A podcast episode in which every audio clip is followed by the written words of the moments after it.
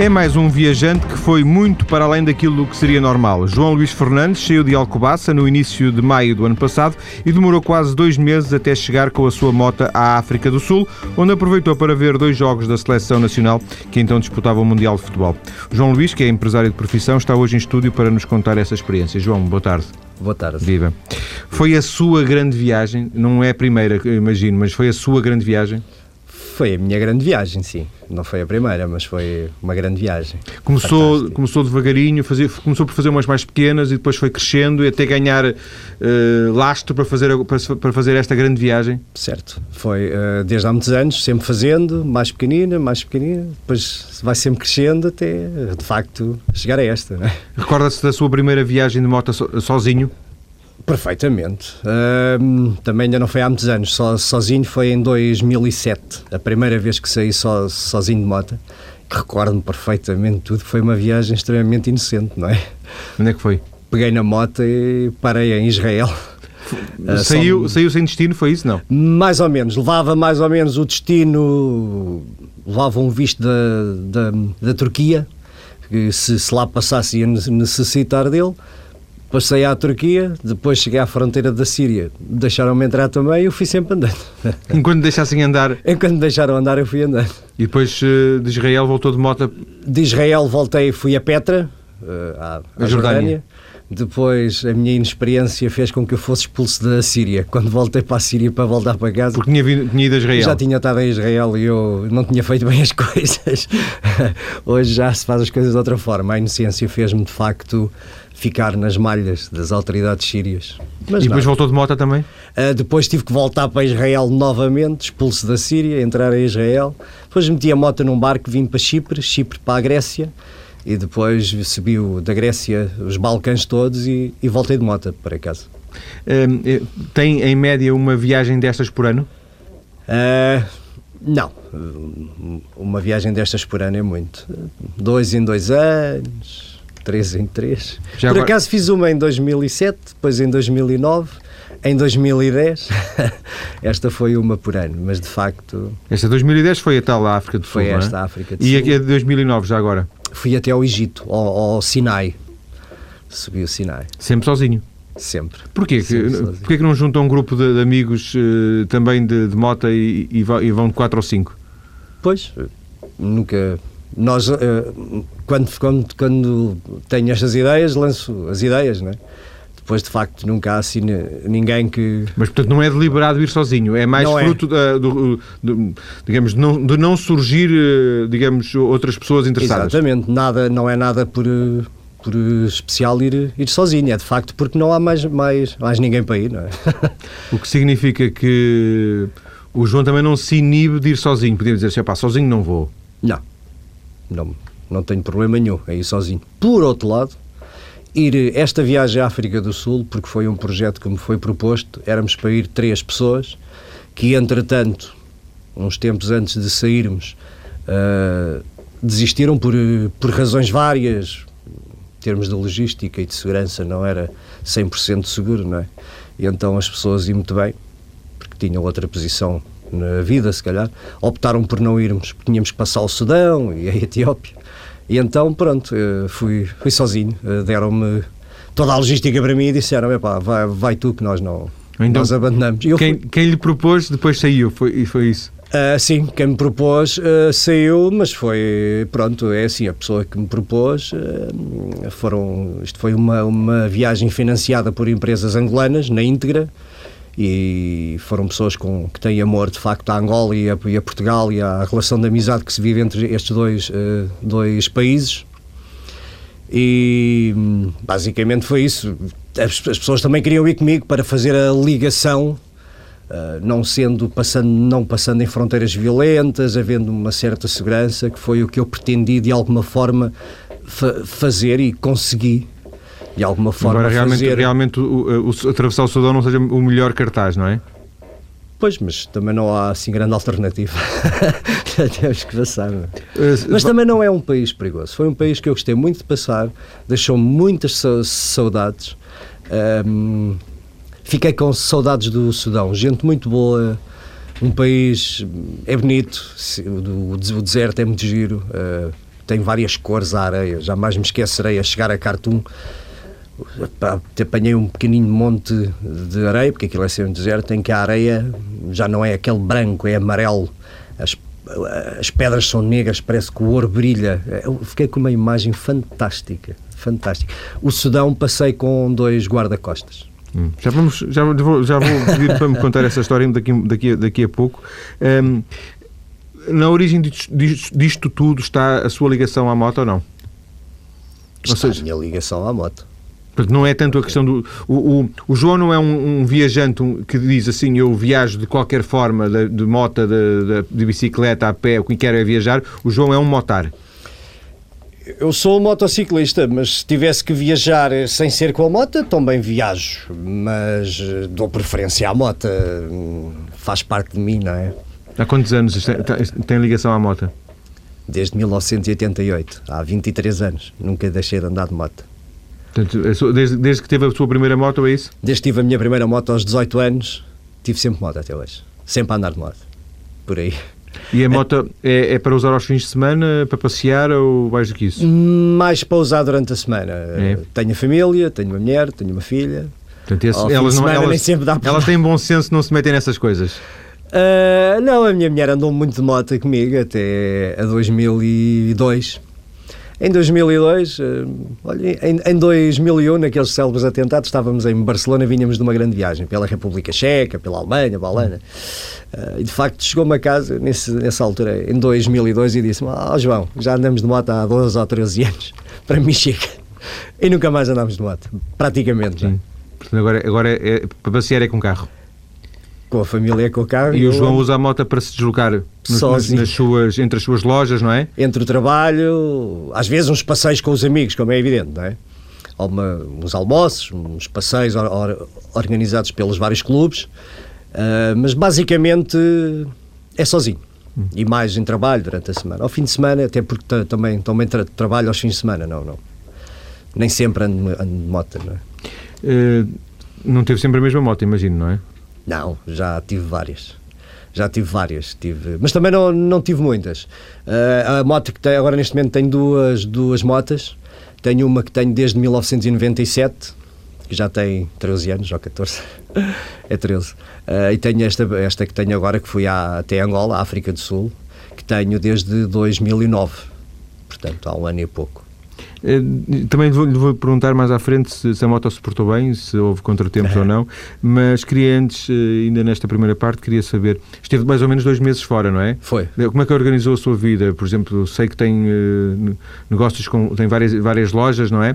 Eh, portanto, que, que vai gerindo. eh, esse- esta saída estava planeada, foi calculada, foi amortizada em, em termos não, em termos do impacto, do impacto que teve a sua ausência. Eu tenho um sócio, portanto, ele faz o, o favor de cá, de cá ficar a trabalhar enquanto eu vou dar as minhas voltas, portanto, Não foi problemático. não foi, não foi. de outra forma não seria possível, era isso? De outra forma não seria de forma alguma possível. Era impossível eu deixar as coisas se não, se não tivesse alguém com que... Assim temos os co- col- colaboradores, temos meu sócio e as coisas. Até porque são dois meses, na verdade, não é, não é ir ali e vir é já, não é? tempo, é muito tempo. É bastante tempo, não é? Hum, e, e já para fazermos a ponte para a segunda parte da nossa conversa, eh, tenho curiosidade em saber se ver os jogos eh, da seleção, esses dois jogos que viu na África do Sul, eram um extra ou se na verdade na sua, na sua motivação estava o objetivo de, de- de ir ver os jogos. Eu dizia na, na brincadeira que ia até Angola e passava na África do Sul para ver a bola. E era isso que eu tinha a minha ideia, realmente. Ver o futebol, mais ou menos pelas minhas contas, dava para ver um joguinho ou dois de futebol e depois seguia então para, para Luanda. Vinha, vinha por Moçambique, passava na África do Sul e depois é que subia para Subia Angola. a Namíbia, Namíbia e Angola. E foi isso que fiz. Cheguei duas horas antes do jogo de Portugal, Costa do, do, do Marfim. O jogo era às quatro, eu eram duas horas, estava em Porto Elizabeth. Sem bilhete? Saiu o bilhete, mas depois tinha lá uns amigos meus que tinham ido também e arranjaram um bilhete. Portanto, foi mesmo eh, em cima, não é? Quase- Foi mesmo em cima. Felizmente não aconteceu nada. Tive que trocar o pneu no dia antes em Nelspruit, a norte da África do Sul, para poder andar mais rápido até Porto Elizabeth. E quando lá cheguei, de facto, correu tudo bem. Costuma ter sorte nessas. Muita sorte. Sou uma pessoa que tenho muita sorte. Agradeço a Deus a proteção que tenho. Disse, eu não tenho a menor dúvida. Muitas vezes ah, cheguei a ter quedas. Ah, e às vezes, ou quando estávamos parados no meio da África, estávamos, eu falo sempre no plural, sou eu e, e a Mota, não é? Mas às vezes, se de facto estava parado no meio da África e lembrava muitas vezes, uh, se não fosse Deus e a Mota, era muito difícil, porque alguma coisa que acontece, ao mínimo problema, ficamos, uh, fica, ficamos ali, somos só nós, indefesos, completamente. Um, um, um telefone no bolso, uma moto para para levar para algum lado, de facto temos que ser pessoas. Tenho que ter muita sorte e tenho, e agradeço por isso. Então, antes de fecharmos a, esta parte, uma última pergunta: vai haver uma próxima viagem? Já está na sua cabeça? É que dizem que estas coisas viciam e a cabeça começa logo a pensar na próxima Esta viagem. A cabeça nunca para, não? uh, mas está, há outros há sempre uns projetos. Há, há, uma, há, uma, viagem que eu já há muitos anos que idealizo e nunca fiz, porque aparecem outras pelo meio e depois fazem-se. Eu gostava muito de ir à Índia de moto, ir e vir e tal. Já tive esse projeto feito, já tive essa logística tra tratada, já tive vistos, já meti papéis para vistos, já tive um retorno fantástico. Uh, depois fui para esta, para a África do Sul, não fui à Índia, mas gostava muito de fazer essa volta até então fica em agenda essa, é. essa viagem para o João Luís Fernandes, o nosso convidado de hoje. Depois das notícias vou pedir-lhe que partilhe connosco algumas das memórias dessa viagem de moto sozinho até a África do Sul. Até já. E voltamos para continuar a conversar com João, João Luís Fernandes, eh, motar, motociclista, que em maio e junho do ano passado foi de Alcobaça até a África do Sul, melhor dizendo, até Angola, eh, sozinho na, na, na sua moto.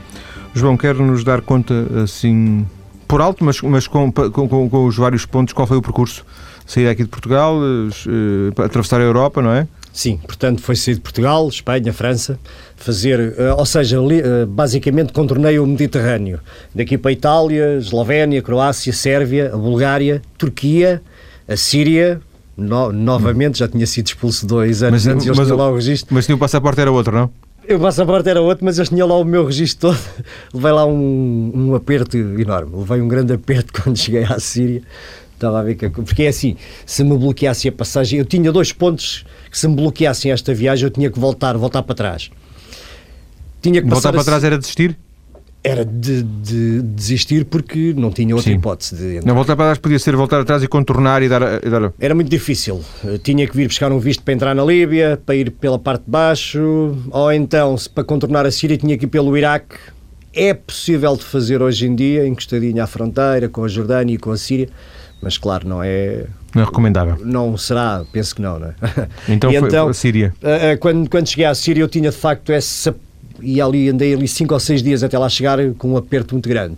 E quando lá cheguei, mostrei o passaporte, expliquei para onde é que queria ir, eles foram ver o cadastro e disseram-me logo: Tu tiveste a Israel e tal. E eu disse: Eu, não, não, não. Tiveste, tiveste. Não, não, vou, eu fiz também, eu também não falo muito bem inglês. Eu disse: Não, não, eu vou para a África do Sul ver o futebol e tal. E eles disseram: Não, tipo, não te faças de estúpido, vi fora. tiveste já cá, já foste expulso da Síria. E eu disse: Ah, pois foi, já, já foi há uns tempos não, mas desculpe lá, uh, caí em tentação, não, porque elas têm aquela, aquela fobia.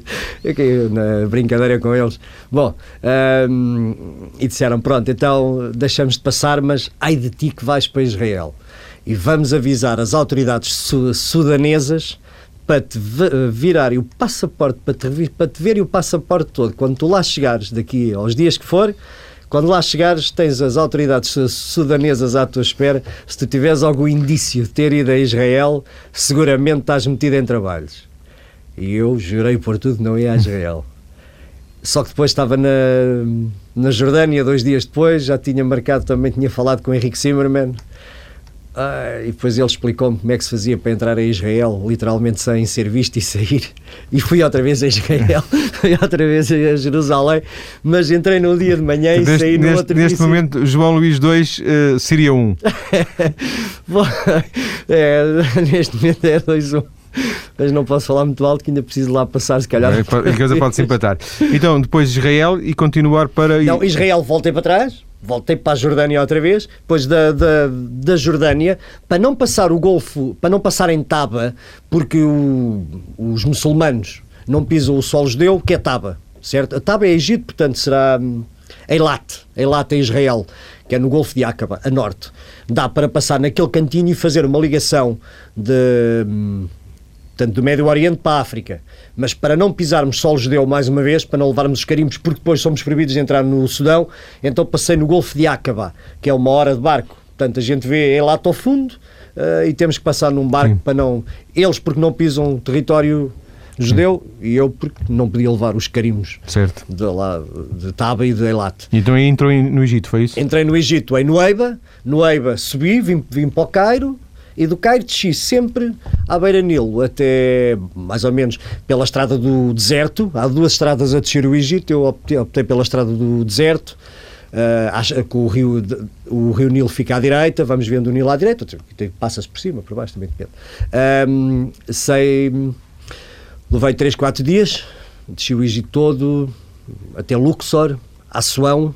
Em Assuão, no sul do Egito, apanhei um, mais uma vez um barco uh, que leva uma noite até ao Sudão, até o Wadi Alfa, no norte do Sudão. Não, não há estradas entre o Egito e o Sudão, é aquele sul, que é areia, as fronteiras é, é o barco. O barco serve da, da fronteira para sair do Egito e entramos em Wadi Alfa. Depois, pronto, desci metade do Sudão até Khartoum, em Khartoum, de direção à Etiópia, portanto, fiz o norte do Sudão, que são 1400 km, sempre em, em deserto, fantástico.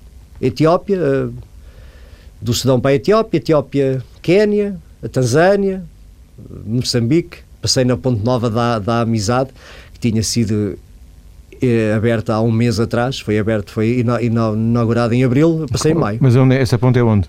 É Negumano. É a ponte de antes para passarmos, até aqui para passarmos da Tanzânia para Moçambique, passávamos o rio Rovuma em barcaças e agora fizeram a primeira ponte. Uh, eu não sei se no tempo das ex-colónias havia... Alguma é, ponte, sim. Havia ponte. Há muitos anos que não havia. Foi agora feita a ponte da, a ponte da amizade entre a Tanzânia e, e Moçambique. que é Metuara...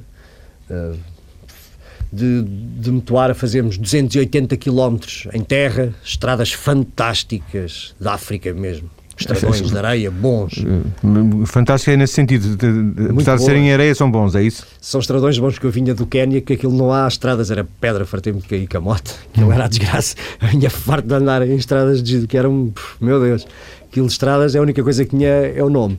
Mas de facto, em Moçambique e no sul da Tanzânia são coisas maravilhosas, que dá um gozo, dá um prazer fazer aquele mato, aquilo não é a savana, é aquele mato mesmo alto, cerrado, aonde paramos e ouvimos os uh, animais, é de uma coisa estrondosa. Andarmos no Quénia e ver elefantes, as girafas na beira da estrada, uh, as zebras, tudo o que os macacos passam por nós.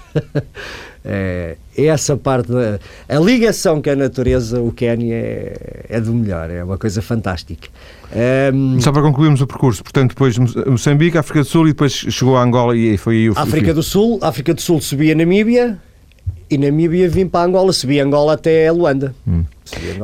Vou, vou, vou, regressar um bocadinho ao, ao, Sudão, porque o Sudão é um, é um sítio pouco aconselhável. Há pouco disse-nos que tinha dois guarda-costas. Como é que isso apareceu? Um, foi uma das condições impostas cá era para passarmos o Sudão, arranjarmos. Mas isso que é na fronteira, na fronteira eh, tinha que se arranjar um visto para entrar no Sudão? Tinha, sim, sim, estes países todos que eu passei é obrigatório visto. E, visto, Namíbia e África do Sul. E os vistos tiravam-se no país anterior, era isso? Uh, não, levei, levei de cá visto da Tanzânia, de Etiópia, do Quénia, de Angola, uh, do Egito obtive na fronteira, os portugueses obtêm na fronteira, e o visto do Sudão. Fui a Paris de propósito, tive três dias na Embaixada do Sudão para me dar o visto e não me queriam dar o visto, estava uma carga de trabalhos. E então depois arranjámos através de um, de um amigo meu, que é o Fábio, e então foi ele que de facto conseguiu encontrar uh, um, uma, uma família que está no Sudão, que faz as passagens entre, entre os turistas ou, ou viajantes, e então eles eh, garantiram-me o visto em Assuão, no sul do Egito, passaram, fui à embaixada do Sudão, passaram-me o visto para eu entrar. E então entrei. E como condição e, tinha que levar eh, proteção, era isso? Uh, não foi condição imposta pelo governo de lá. Foi um, achámos por acharmos que seria melhor. E é assim, eu não conhecia o Sudão, não havia grande informação do Sudão. Graças a Deus que levei guarda-costas, porque era impossível, no meu ponto de vista. Para mim seria impossível fazer mil quilómetros em deserto com temperaturas de 47, 48 graus. Seguramente eu não tinha ido muito longe. Seguramente. Seguramente. É... Hum, era impossível beber água quente. Eu não estava não é fácil. Não, a, a, minha preparação de viagem. Não contemplava essa hipótese? Não contemplava essas coisas de andar. Ou, já para não falar numa eventual avaria que podia ter, que é que era de mim, não é? Ficava ali. Sendo que esses guarda-costas estavam armados, é? porque ali é uma, é uma zona muito intranquila, não é? é anda tudo armado. É, no Sudão, na Síria, no Israel, na Jordânia, na Etiópia. São milhares de armas, milhares. Teve algum problema? Tirando as quedas no Quénia? As quedas do Quénia foi. Não, não, nunca tive assim problemas de maiores. Os problemas também dependem, como nós. Ah, às vezes há aqueles tipos mais de stress, puxam para a arma e tal, mas não. Há, aquela, há aquele stress, às vezes há, há, há tensão, há aqueles tipos que acham. Porque há muitas pessoas que utilizam a arma de uma forma para segurança outras utilizam-na para impor a lei, outras utilizam a arma para se armarem, não é? E esses que às vezes estamos a tomar um chá num lado qualquer e eles entram mais atrevidotes e mexem na moto e, e puxam a colatra da espingarda e não sei o quê. Ah, mas isso não, eles é que têm armas, não. Ou seja, não houve, houve, um ou outro, houve um ou outro susto, mas nada de especial, é isso? Nunca tiveram pinta para me assustar, desculpe lá. Não, não, não me deixava assustar. Não, não, não há espaço para nos assustarmos. Nós não podemos ter medo. Estamos sozinhos, no meio da África, fazer o quê?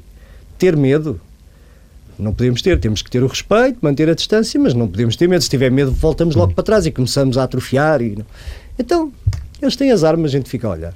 Às vezes, depois, há aqueles mais atrevidotes que perguntam se queremos mexer. Ah, queres, queres mexer? Isso é não. Eu não gosto, não gosto de armas mas nada disso. E eles percebem que nós andamos aí a passear de moto. Noutra, não. noutra. Estamos noutra, completamente. Há uma coisa que eu faço sempre: evito tirar fotografias, porque as fotografias é sempre é meio caminho andado para o stress. Para criar conflitos com é potenciais logo. conflitos com outras pessoas. Logo. Então, máquina no bolso. De vez em quando, quando é para a fotografia, peço, tiramos uma foto e vem eles e tiramos todos a foto, não é? Agora, tirar aquela foto, porque assim, não ganho, não vivo de fotos, não sou não, Sim, não, não, é só para o gozo. É, não é o meu, meu trabalho. Então tenho essa vantagem de me abrirem portas. Uma das coisas que me perguntam logo é se somos aos jornalistas, o que é que estamos ali a fazer.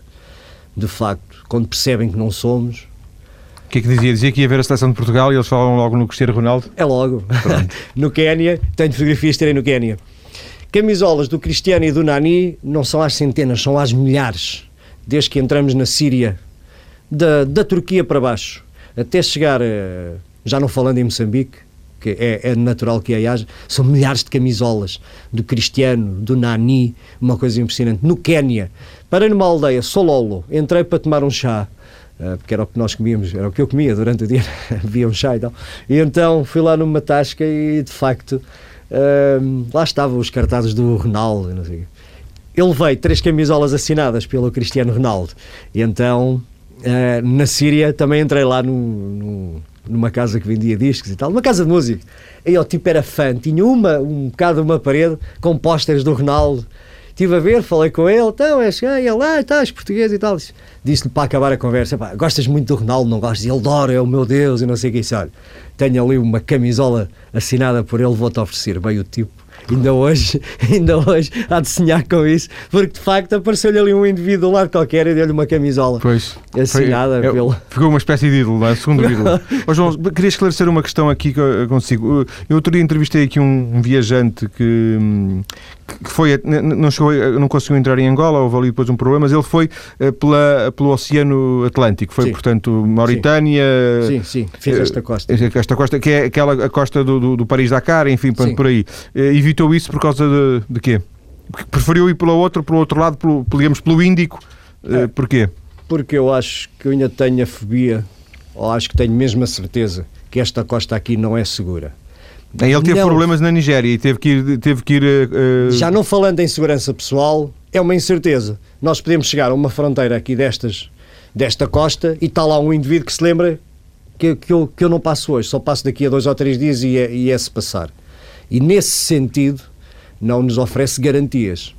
Quando cheguei, uh, quando cheguei, portanto, quando completei a viagem, várias pessoas me perguntaram como é que eram os subornos. Se paguei para entrar, se paguei. Eu disse, eu, a única coisa que fiz nesta viagem, dei 20 euros a um polícia no Egito que me tratou, teve duas horas a tratar de papéis comigo, só faltou pegar-me pela mão. Quando eu cheguei à fronteira, em duas horas tratou-me do visto, tratou-me de tudo, seguros da moto, tratou-me dos papéis da moto, meteu umas matrículas da moto em árabe, porque as motas levam as matrículas em árabe para andar no Egito, tratou-me de tudo.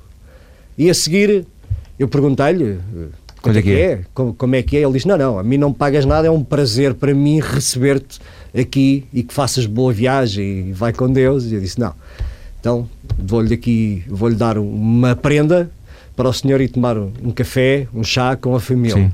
E ele, ok, agradeço. Dei-lhe 20 euros e dei-lhe uma caneta Parker. Essa ele, ele pediu-me, que era a minha caneta, hum. e ele pediu-me a caneta. Uh, por uma questão de amizade. Portanto, a caneta é uma coisa é simbólica. Simbólica, claro. Mas de facto foi o único dinheiro que eu dei. Em toda a viagem. Para, portanto, o que parece ridículo, mas é verdade. Uh, parece estranho que, que não andamos a subornar pessoas, mas não. Nunca ninguém me pediu, nunca. Sim. O João Mota portou-se bem? Impecável. Furos? A moto, eh, quando cheguei à, à Turquia, estourou a bateria, fiquei a 50 metros da placa Welcome to Asia, em cima, da, em cima do Bósforo.